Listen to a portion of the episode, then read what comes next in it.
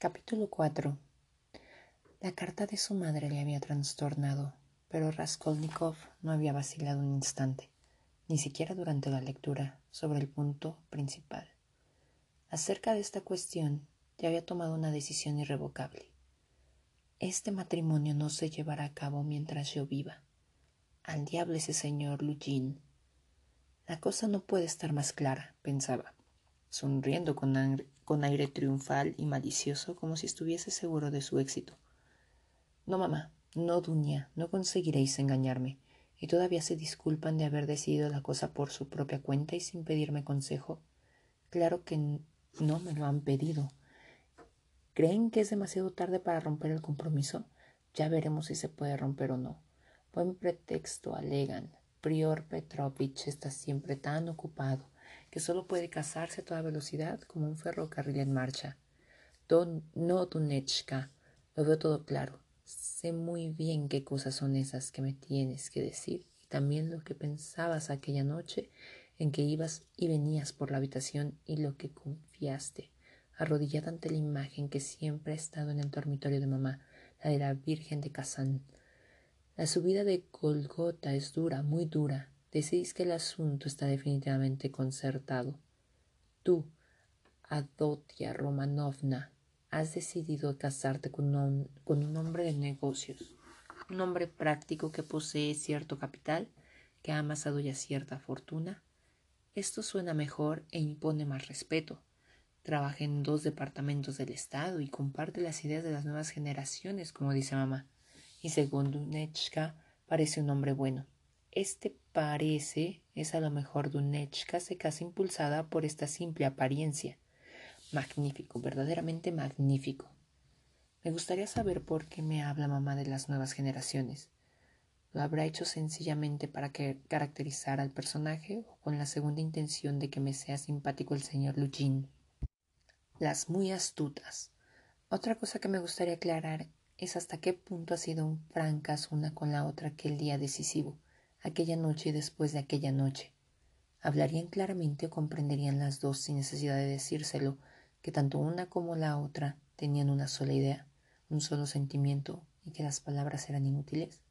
Me inclino por esta última hipótesis, es la que la carta deja entrever. A mamá le pareció un poco seco, y la pobre mujer en su ingenuidad se apresuró a decírselo a Dunia, y Dunia naturalmente se enfadó y respondió con cierta brusquedad. Es lógico. ¿Cómo no perder la calma ante estas ingenuidades cuando la cosa está perfectamente clara y ya no es posible retroceder? ¿Y por qué me dirá? Quiere a Dunia, Rodia, porque ella te quiere a ti más que a su propia vida. ¿No será que la tortura secretamente el remordimiento por haber sacrificado su hija a su hijo? Tú eres toda nuestra vida, toda nuestra esperanza para el porvenir. Oh, mamá, su irritación crecía por momentos. Si se hubiera encontrado en aquel instante con el señor Eugene, estaba seguro de que lo habría matado. Cierto, prosiguió, cazando al vuelo los pensamientos que cruzaban su imaginación. Cierto que para conocer a un hombre es preciso observarlo largo tiempo y de cerca, pero el carácter del señor Lugin es fácil de descifrar. Lo que más me ha gustado es el calificativo de hombre de negocios y eso de que parece bueno. Vaya si lo es.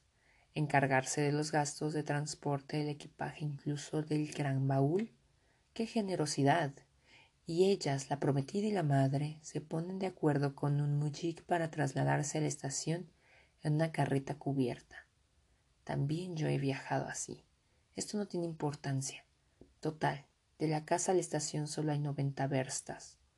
Después se instalarán alegremente en un vagón de tercera para recorrer un millar de verstas. Esto me parece muy natural porque cada cual procede de acuerdo con los medios que dispone. Pero usted, señor Lugin, ¿qué piensa de todo esto? Ella es su prometida, ¿no? Sin embargo, ¿no se ha enterado usted de que la madre ha pedido un préstamo con la garantía de su pensión para atender a los gastos del viaje?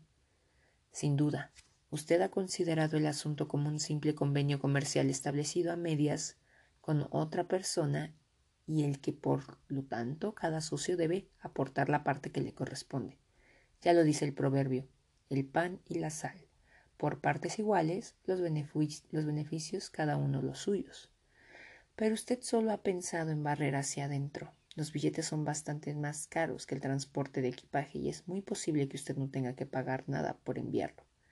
¿Es que no ven ellas estas cosas o es que no quieren ver nada?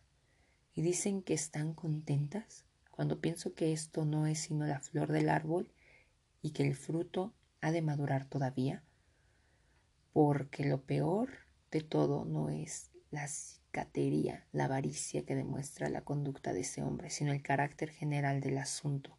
Su proceder da una idea de lo que será el marido, una idea muy clara como si mamá tuviera el dinero para arrojarlo por la ventana. ¿Con qué llegará a Petersburgo? ¿Con tres rublos o dos pequeños billetes? Como los que mencionaba el otro día la vieja usurera. ¿Cómo cree que podrá vivir en Petersburgo? Pues el caso que ha visto ya por ciertos indicios que le será imposible estar en casa de Dunia, ni siquiera los primeros días después de la boda. Ese hombre encantador habría dejado escapar alguna palabrita que debe de haber abierto los ojos a mamá, a pesar de que ella se niega a reconocerlo con todas sus fuerzas. Ella misma ha dicho que no quiere vivir con ellos, pero ¿con qué cuenta? ¿Pretende acaso mantenerse con los ciento veinte rublos de la pensión de los que hay que deducir el préstamo de Atanasio Ivanovich? En nuestra pequeña ciudad desgasta la poca vista que le queda tejiendo prendas de lana y bordando puños, pero yo sé que esto no, añade más de veinte rublos al año. A los ciento veinte de la pensión. Lo sé positivamente. Por lo tanto, y a pesar de todo, ellas fundan sus esperanzas en los sentimientos generosos del señor Lugin. ¿Creen que él mismo les ofrecerá su apoyo y les suplicará lo que acepten? Sí, sí. Esto es muy propio de dos almas románticas y hermosas. Nos presentan hasta el último momento un hombre con plumas de pavo real y no quieren ver más que el bien, nunca el mal aunque esas plumas no sean sino el reverso de la medalla. No quieren llamar a la cosa por su nombre por adelantado. La sola idea de hacerlo les resulta insoportable. Rechazan la verdad con todas sus fuerzas hasta el momento en el que el hombre por ellas idealizado les da un puñetazo en la cara. Me gustaría saber si el señor Lugin está condecorado. Estoy seguro de que posee la cruz de Santa Ana y se adorna con ella en los banquetes ofrecidos por los hombres de empresa y los grandes comerciantes. También la lucirá en la boda, no me cabe duda. En fin, que se vaya al diablo. Esto no tiene un pase en mamá, que es así, pero en Dunia es inexplicable.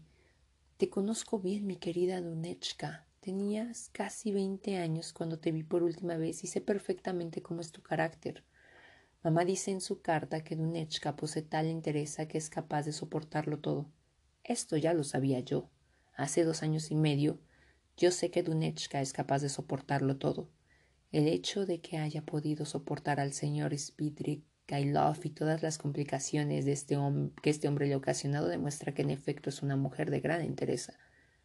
Y ahora se imagina lo mismo que mamá que podrá soportar igualmente este señor Lujin que sustenta la teoría de que la superioridad de las esposas tomadas en la miseria y para las que el marido aparece como un bienhechor cosa que expone es un detalle que no hay que olvidar en su primera entrevista, admitamos que las palabras se le han escapado. A pesar de ser un hombre razonable, seguramente no se le escaparon ni mucho menos, aunque él lo dejara entrever así en las explicaciones que se apresuró a dar. Pero ¿qué se propone Dunia?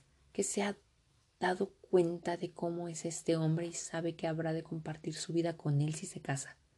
Sin embargo, es una mujer que vivirá de pan duro y agua antes de vender su alma y su libertad moral. No la sacrificaría a las comodidades, no las cambiaría por todo el oro del mundo, y mucho menos, naturalmente, por el señor Lugin. No, la duña que yo conozco es distinta a la de la carta, y estoy seguro de que no ha cambiado. ¿En verdad su vida era dura en casa de Spidrigailov? No es nada grato pasar la existencia entera sirviendo de institutriz por doscientos rublos al año, pero estoy convencido de que mi hermana preferiría trabajar con los negros de un hacendado o con los sirvientes letones de un alemán del Báltico que envilecerse y perder la dignidad encadenando su vida por cuestiones de interés con un hombre al que no quiere y con el que no tiene nada en común. Aunque el señor Lugin estuviera hecho de oro puro y brillantes, Dunia no se atrevería a ser su concubina legítima. ¿Por qué, pues, lo ha aceptado? ¿Qué misterio es este? ¿Dónde está la clave del enigma? La cosa no puede estar más clara. Ella no se vendería jamás por sí misma, por su bienestar, ni siquiera por librarse de la muerte. Pero lo hace por otro. Se vende por un ser querido. He aquí explicado el misterio. Se dispone a venderse por su madre y por su hermano. Cuando se llega a esto incluso violentamos nuestras más puras convicciones. La, persona pone en venta su libertad, su tranquilidad, su conciencia. Perezca yo con tal que mis seres queridos sean felices. Es más, nos elaboramos una casuística sutil y pronto nos convencemos a nosotros mismos de que nuestra conducta es inmejorable, de que era necesaria, de que la excelencia del fin justifica nuestro proceder. Así somos. La cosa está clara como la luz. Es evidente que en este caso solo se trata de Rodion Romanovich Raskolnikov. Él ocupa el primer plano. ¿Cómo proporcionarle la felicidad, permitirle continuar los estudios universitarios, asociarlo con un hombre bien situado, asegurar su porvenir? Andando el tiempo, tal vez llegue a ser un hombre rico, respetado, cubierto de honores e incluso puede terminar su vida en plena celebridad. ¿Qué dice la madre? ¿Qué ha de decir? Se trata de Rodia, el incomparable Rodia, el primogénito. ¿Cómo no ha de sacrificar al hijo mayor, la hija, aunque esta hija sea Dunia? Oh adorados e injustos seres, aceptarían sin duda incluso la suerte de Sonechka, Sonechka, Marmeladovna, la eterna Sonechka, que durará tanto como el mundo. Pero ¿habéis medido bien la magnitud del sacrificio? ¿Sabéis lo que significa? ¿No es demasiado duro para vosotras? ¿Es útil? ¿Es razonable? Has de saber, Dunechka, que la suerte de Sonia no es más terrible que la vida al lado del señor Lujin. Mamá ha dicho que no es este un matrimonio de amor. ¿Y qué ocurrirá si además de no haber amor tampoco hay estimación? Pues por el contrario, ya existe la antipatía, el horror, el desprecio. ¿Qué me dices a esto? Habrá que conservar la limpieza. Sí, eso es.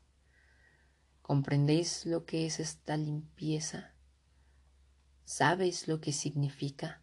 ¿Sabéis que para Eugene esta limpieza no difiere en nada de la de Sonechka? E incluso es peor, pues, bien mirado, en tu caso, Dunechka, hay cierta esperanza de comodidades, de cosas superfluas, cierta compensación, en fin. Mientras que en el caso de Sonechka, se trata simplemente de no morirse de hambre.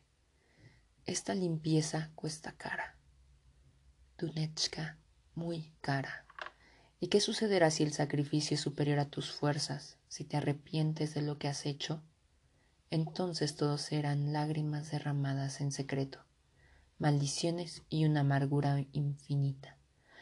Porque en fin de cuentas, tú no eres una Marfa Petrovna.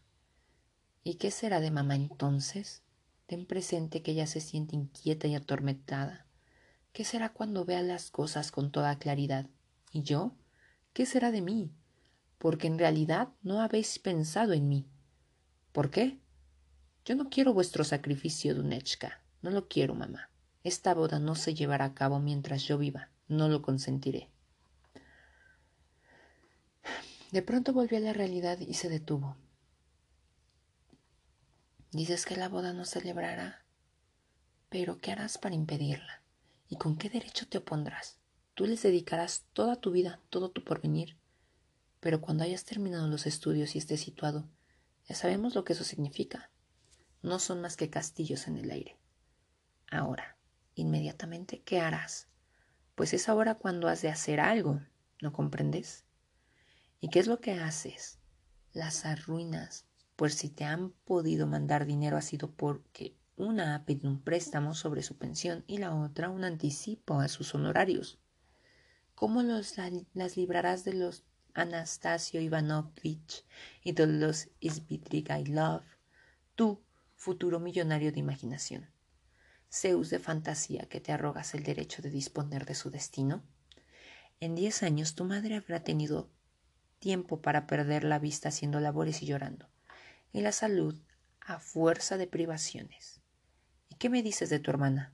Vamos, trata de imaginarte lo que será tu hermana dentro de diez años o en el transcurso de estos diez años. ¿Has comprendido? Se torturaba haciéndose estas preguntas y al mismo tiempo experimentaba una especie de placer. No podría sorprenderle porque no eran nuevas para él. Eran viejas cuestiones familiares que ya le habían hecho sufrir cruelmente, tanto que su corazón estaba hecho jirones. Hacía ya tiempo que había germinado en su alma esta angustia que le torturaba. Luego había crecido, amasándose, desarrollándose, y últimamente parecía haberse abierto como una flor y adoptado la forma de una espantosa, fantástica y brutal interrogación, que le atormentaba sin descanso y le exigía imperiosamente una respuesta. La carta de su madre había caído sobre él como un rayo. Era evidente que ya no había tiempo para lamentaciones ni penas estériles. No era ocasión de ponerse a razonar sobre su impotencia, sino que debía obrar inmediatamente y con la mayor rapidez posible. Había que tomar una determinación, una cualquiera, costara lo que costase. Había que hacer esto o renunciar a la verdadera vida, exclamó en una especie de delirio. Aceptar el destino con resignación, aceptarlo tal y como es y para siempre, ahogar todas las aspiraciones, abdicar definitivamente el derecho de obrar, de vivir, de amar. ¿Comprende usted lo que significa no tener a dónde ir? Estas habían sido las palabras pronunciadas por Marmeladov la víspera y de las que Raskolnikov se había acordado súbitamente, porque todo hombre debe tener un lugar a donde ir. De pronto se estremeció una idea que había cruzado su mente el día anterior acaba de acudir nuevamente a su cerebro. Pero no era la de... no era la vuelta de este pensamiento lo que le había sacudido. Sabía que la idea tenía que volver, lo presentía, lo esperaba. No obstante, no era exactamente la misma que la de la víspera. La diferencia consistía en que la de un día anterior, idéntica a la del otro mes último, no era más que un sueño, mientras que ahora, ahora se le presentaba bajo una forma nueva, amenazadora, misteriosa. Se daba perfecta cuenta de ello. Sintió como un golpe en la cabeza. Una nube se extendió ante sus ojos. Dirigió una rápida mirada en torno a él como si buscase algo. Experimentaba la necesidad de sentarse. Su vista erraba en busca de un banco. Estaba en aquel momento en el boulevard que, en el banco que ofreció a sus ojos a unos cien pasos de distancia. Aceleró el paso cuanto le fue posible, pero por el camino le ocurrió una pequeña aventura que absorbió su atención durante unos minutos. Estaba mirando el banco desde lejos cuando advirtió que a unos veinte pasos delante de él había una mujer a la que empezó por no prestar más atención que a las que a todas las demás cosas que había visto hasta aquel momento en su camino. ¿Cuántas veces entraba en su casa sin acordarse ni siquiera de las calles que había recorrido? Incluso se había acostumbrado a ir por la calle sin ver nada. Pero en aquella mujer había algo extraño que sorprendía desde el primer momento, y poco a poco se fue captando la atención de Raskolnikov. Al principio, esto ocurrió contra su voluntad e incluso le puso de mal humor pero enseguida la impresión que le había dominado empezó a cobrar una fuerza creciente. De súbito le acometió el deseo de descubrir lo que hacía tan extraña a aquella mujer. Desde luego, a juzgar por las apariencias, debía ser una muchacha, una adolescente. Iba con la cabeza descubierta, sin sombrilla, a pesar del fuerte sol, y sin guantes, y balanceaba grotescamente los brazos al andar. Llevaba un ligero vestido de seda, mal ajustado al cuerpo, abrochado a medias y con un desgarrón en lo alto de la falda en el talle. Un jirón de tela ondulaba a su espalda. Llevaba sobre los hombros una pañoleta y avanzaba con un paso inseguro y vacilante. Este encuentro acabó por despertar enteramente la atención de Raskolnikov. Alcanzó a la muchacha cuando llegaron al banco, donde ella, más que sentarse, se dejó caer y echando la cabeza hacia atrás cerró los ojos como si estuviera rendida de fatiga. Al observarla de cerca, advirtió que su estado obedecía a un exceso de alcohol. Esto era tan extraño que Raskolnikov se preguntó en el primer momento si no se habría equivocado. Estaba viendo una carita casi infantil, de unos dieciséis años, tal vez quince, una carita orlada de cabellos rubios, bonita, pero algo hinchada y congestionada. La chiquilla parecía estar por completo inconsciente. Había cruzado las piernas adoptando una actitud desvergonzada. Todo parecía indicar que no se daba cuenta de que estaba en la calle. Raskolnikov no se sentó, pero tampoco quería marcharse. Permanecía de pie ante ella, indeciso. Aquel boulevard, poco frecuentado siempre, estaba completamente desierto a aquella hora, alrededor de la una de la tarde. Sin embargo, a unos cuantos pasos de ahí, en el borde de la calzada, había un hombre que parecía sentir un vivo deseo de acercarse a la muchacha, por un motivo u otro. Sin duda había visto también a la joven antes de que llegara al banco y la había seguido. Pero Raskolnikov le había impedido llevar a cabo sus planes. Dirigía al joven miradas furiosas, aunque a hurtadillas, de modo que Raskolnikov no se dio cuenta, él esperaba con impaciencia el momento en que se en que el desarrapado joven le dejara el campo libre. Todo estaba perfectamente claro. Aquel señor era un hombre de unos treinta años, bien vestido, grueso y fuerte, de tez roja y boca pequeña y encarnada, coronada por un fino bigote. Al verle, Raskolnikov experimentó una violenta cólera. De súbito le acometió el deseo de insultar a aquel fatuo. Diga, love, ¿qué busca usted aquí? exclamó cerrando los puños y con una sonrisa mordaz. ¿Qué significa esto? exclamó el interpelado con arrogancia, frunciendo las cejas mientras su semblante adquiría una expresión de asombro y disgusto. Largo de aquí. Esto es lo que significa. ¿Cómo te atreves, miserable? Levantó su fusta. Raskolnikov se arrojó sobre él con los puños cerrados, sin pensar en que su adversario podía deshacerse sin dificultad de, los, de dos hombres como él, pero en este momento alguien le sujetó fuertemente por la espalda. Un agente de policía se interpuso entre los dos rivales. Calma, señores, no se admiten riñas en lugares públicos. Y preguntó a Raskolnikov al reparar en su desastroso traje. ¿Qué le ocurre a usted? ¿Cómo se llama? Raskolnikov lo examinó atentamente. El policía tenía una noble cara de soldado y lucía mostachos y grandes patillas. Su mirada parecía llena de inteligencia. Precisamente es usted el nombre que necesito, gritó el joven cogiendo el brazo. Soy Raskolnikov, antiguo estudiante. Digo que lo necesito por usted, añadió dirigiéndose al otro. Venga, guardia, quiero que vea una cosa. Y sin soltar el brazo del policía lo condujo al banco. Venga, mire, está completamente embriagada. Hace un momento se paseaba por el bulevar. Sabe Dios lo que será. Pero desde luego no tiene aspecto de mujer alegre profesional. Yo creo que la han hecho beber y se han aprovechado de su embriaguez para abusar de ella. ¿Comprende usted? Después la han dejado libre en este estado. Observe que sus ropas están desgarradas y mal puestas. No se ha vestido ella misma, sino que la han vestido. Esto es obra de unas manos inexpertas, de unas manos de hombre, se ve claramente. Y ahora mire para ese lado, ese señor con el que he estado a punto de llegar a las manos hace un momento es un desconocido para mí y es la primera vez que lo veo. Él la ha visto como yo hace unos instantes. En su camino se ha dado cuenta de que estaba bebida, inconsciente, y ha sentido un vivo deseo de acercarse a ella y aprovecharse de su estado, llevársela, Dios sabe a dónde.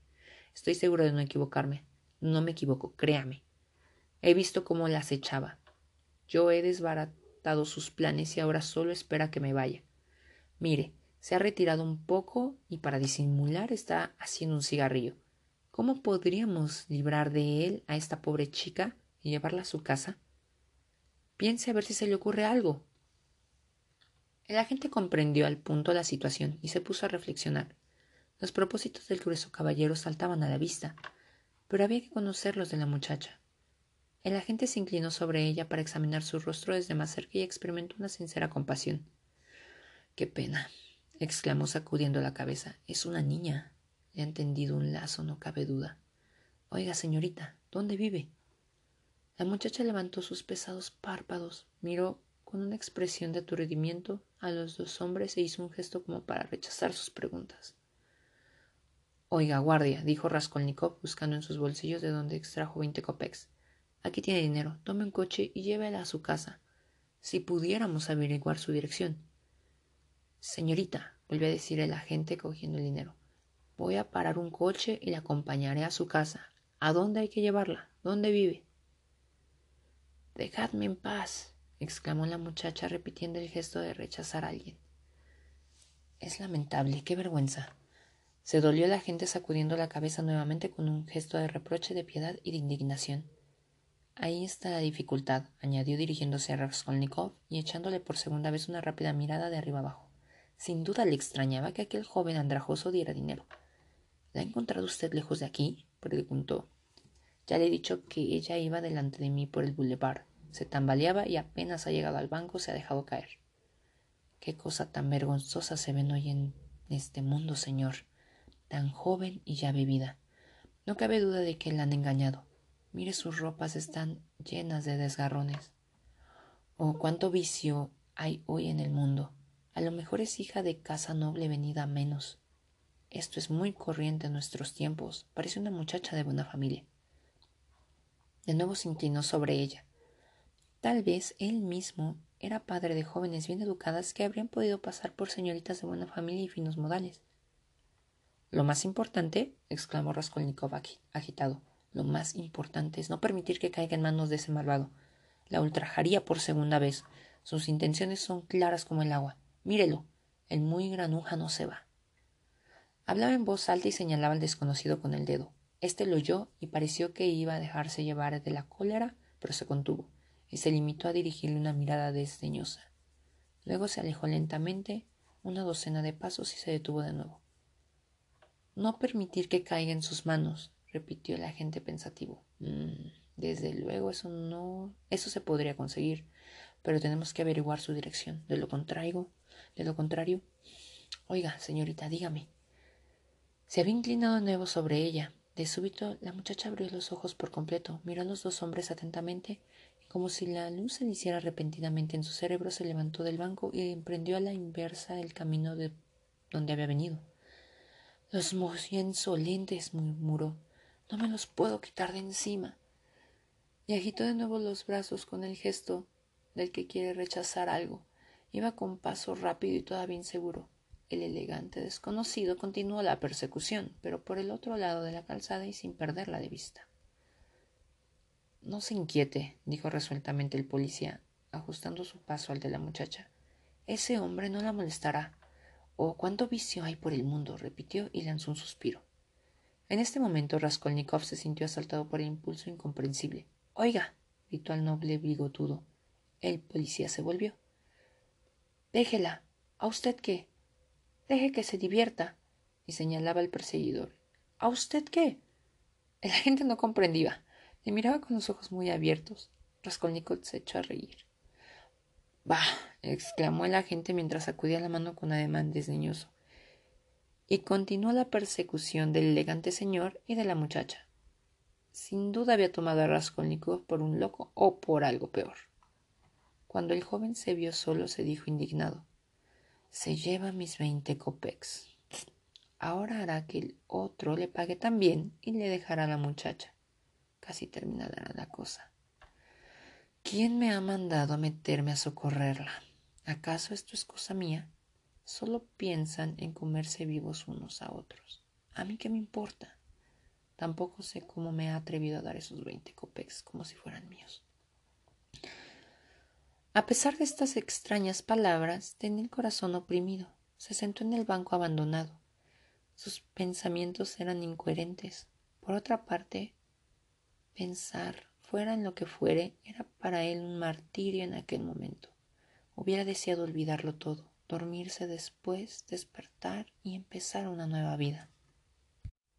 Pobre muchacha, se dijo mirando el pico del banco donde había estado sentada. Cuando vuelva en sí llorará y su madre se enterará de todo. Primero su madre le pegará, después la azotará cruelmente como un servil y acto seguido a lo mejor le echará a la calle aunque no la eche, una Daria Frantsevna cualquiera acabará por olfatear la presa y ya tenemos a la pobre muchacha rodando de un lado a otro. Después el hospital. Así ocurre siempre a las que tienen madres honestas y se ven obligadas a hacer las cosas discretamente. Y después, después, otra vez al hospital. Dos o tres años de esta vida y ya es un ser acabado. Sí, a los 18, 19 años ya es una mujer agotada. ¿Cuántas he visto así? ¿Cuántas han llegado a eso? Si todas empiezan como esta. Pero ¿qué me importa a mí? Un tanto por ciento al año han de terminar así y desaparecer. Dios sabe dónde. En el infierno, sin duda. Para garantizar la tranquilidad de los demás. Un tanto por ciento. ¿Qué expresiones tan finas, tan tranquilizadoras, tan técnicas emplea la gente? un tanto por ciento.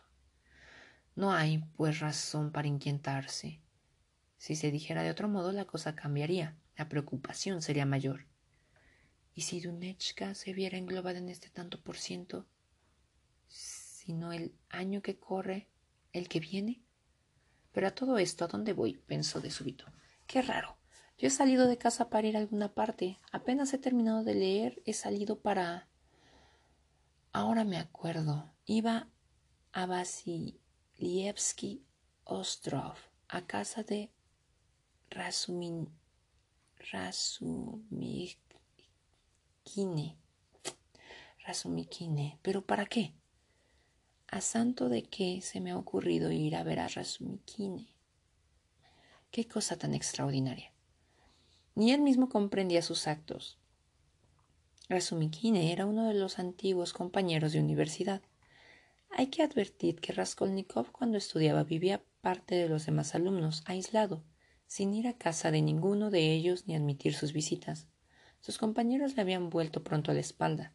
No tomaba parte de sus reuniones, en las, en las polémicas ni en las diversiones de sus condiscípulos. Estudiaba con ahínco, con un ardor que se le había atraído la admiración de todos, pero ninguno le tenía afecto. Era pobre en extremo, orgulloso, altivo y vivía encerrado en sí mismo como si guardara un secreto. Algunos de sus compañeros juzgaban que lo consideraban como niños, a los que superaba en cultura y conocimientos y cuyas ideas e intereses eran muy inferiores a los suyos. Sin embargo, había hecho amistad con Resumikine.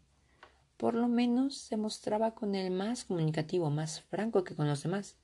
Y es que era imposible comportarse con Rasumikine de otro modo. Era un muchacho alegre, expansivo y de una bondad que rayaba en el candor. Pero este candor no excluía los sentimientos profundos ni la perfecta dignidad. Sus amigos lo sabían y por eso lo estimaban todos. Estaba muy lejos de ser torpe, aunque a veces se mostraba demasiado ingenuo. Tenía la cara expresiva, era alto y delgado, de cabello negro, e iba siempre mal afeitado. Hacía sus calaveradas cuando se presentaba la ocasión y se detenía por un Hércules. Una noche se recorrían las calles en compañía de su camarada, había derribado de un solo puñetazo a un gendarme que medía como mínimo unos noventa de estatura. Uno noventa de estatura. Del mismo modo que podía beber sin taza, era capaz de observar la sobriedad más estricta. Unas veces cometía locuras imperdonables, otras mostraba una prudencia ejemplar. Rasumikine tenía otra característica notable. Ninguna contrariedad le torturaba, ningún revés le abatía. Podría haber vivido sobre un tejado, soportar el hambre más atroz y los fríos más crueles. Era extremadamente pobre, tenía que vivir de sus propios recursos y nunca le faltaba un medio u otro de ganarse la vida. Conocí infinidad de lugares donde procurarse dinero, trabajando naturalmente. Se le había visto pasar todo un invierno sin fuego y él decía que esto era agradable ya que se duerme mejor cuando se tiene frío. Había tenido también que dejar la universidad por falta de recursos, pero confiaba en poder reanudar sus estudios muy pronto y procuraba por todos los medios mejorar su situación pecuniaria. Hacía cuatro meses que Raskolnikov no había ido a casa de Rasumikine, y Rasumikine ni siquiera conocía la dirección de su amigo. Un día, hace unos dos meses, se había encontrado en la calle pero Raskolnikov se, había desviado e incluso había pasado a otra acera. Rasumikine, aunque había reconocido perfectamente a su amigo, había fingido no verle, a fin de no avergonzarle.